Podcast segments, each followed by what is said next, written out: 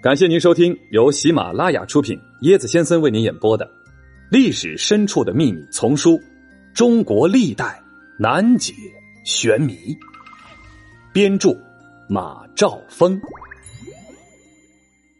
Hello，大家好，我是椰子啊。书接上文，上一集咱们说到武则天杀死了自己的亲生的女儿，一个女婴。这一集咱们来说，她杀自己的孙女儿。俗话说呀。隔代亲呢，格外亲。一般来说呀，普通百姓呢，对于自己的第三代都格外的珍爱。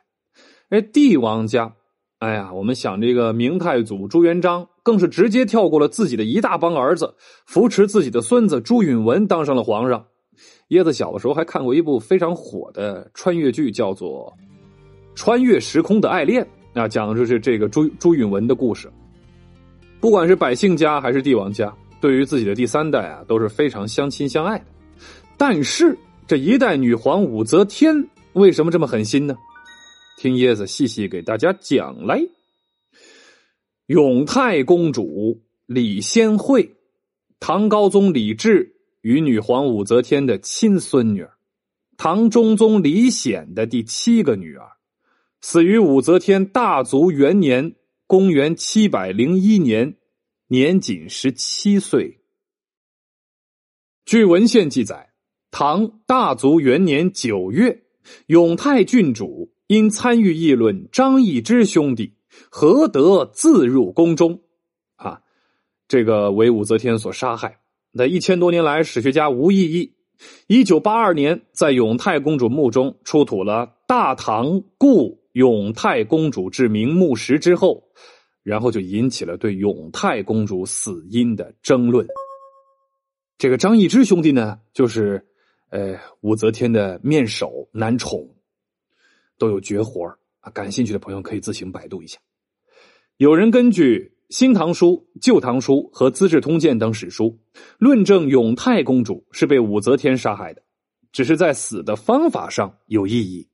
有的说自杀的。有的说是杖杀的，还有的说是绞死的。有人根据《大唐故永泰公主志铭》中有这么几句话说：“珠胎毁月，愿十里之无香；琼萼雕春，奋双瞳之密钥。”通过这句话断言，永泰公主系因病而死，不是被武则天杀害的。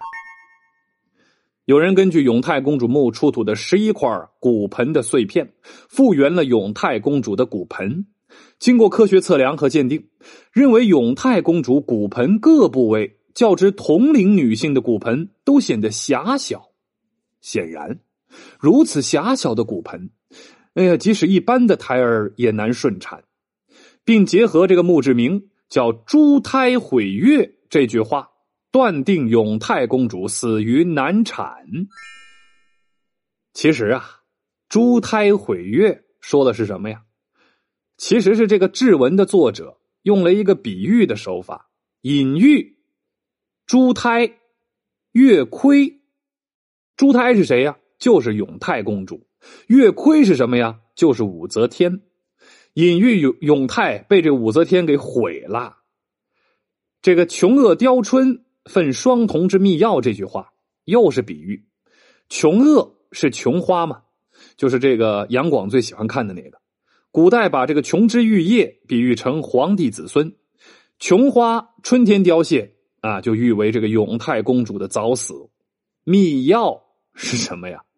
已经写的很明白了，密钥不可告人的药。那我们都知道，除了这个毒鸩就饮鸩止渴那个毒酒毒药之外。还有什么药不可告人的呢？这里的质文作者用了更加深奥隐晦的笔法，将这个双瞳将密药代至高了，致使这个永泰公主无可救药。所以我们可以断定，永泰公主是被武则天毒杀的，只是比这个武延基和这个懿德太子晚死一些时间。这是因为什么呢？哦，永泰公主她身怀有孕。没有采取力斩或者是杖杀，而是缓期逼令服药自杀，这在封建社会呢也算是皇帝的一种恩典。而医学鉴定所谓永泰公主骨盆狭小的问题，也不过仅仅证明骨盆的狭小而已，啊，断不能就此证明永泰公主是难产而死。志文的作者呢，之所以不直书永泰公主的死因，是因为古人撰写墓志铭有三会，敲重点：第一，为尊者会；第二，为亲者会；第三，为长者会。故书人的善恶呀，一般是以典故比喻，直书其善恶者极少。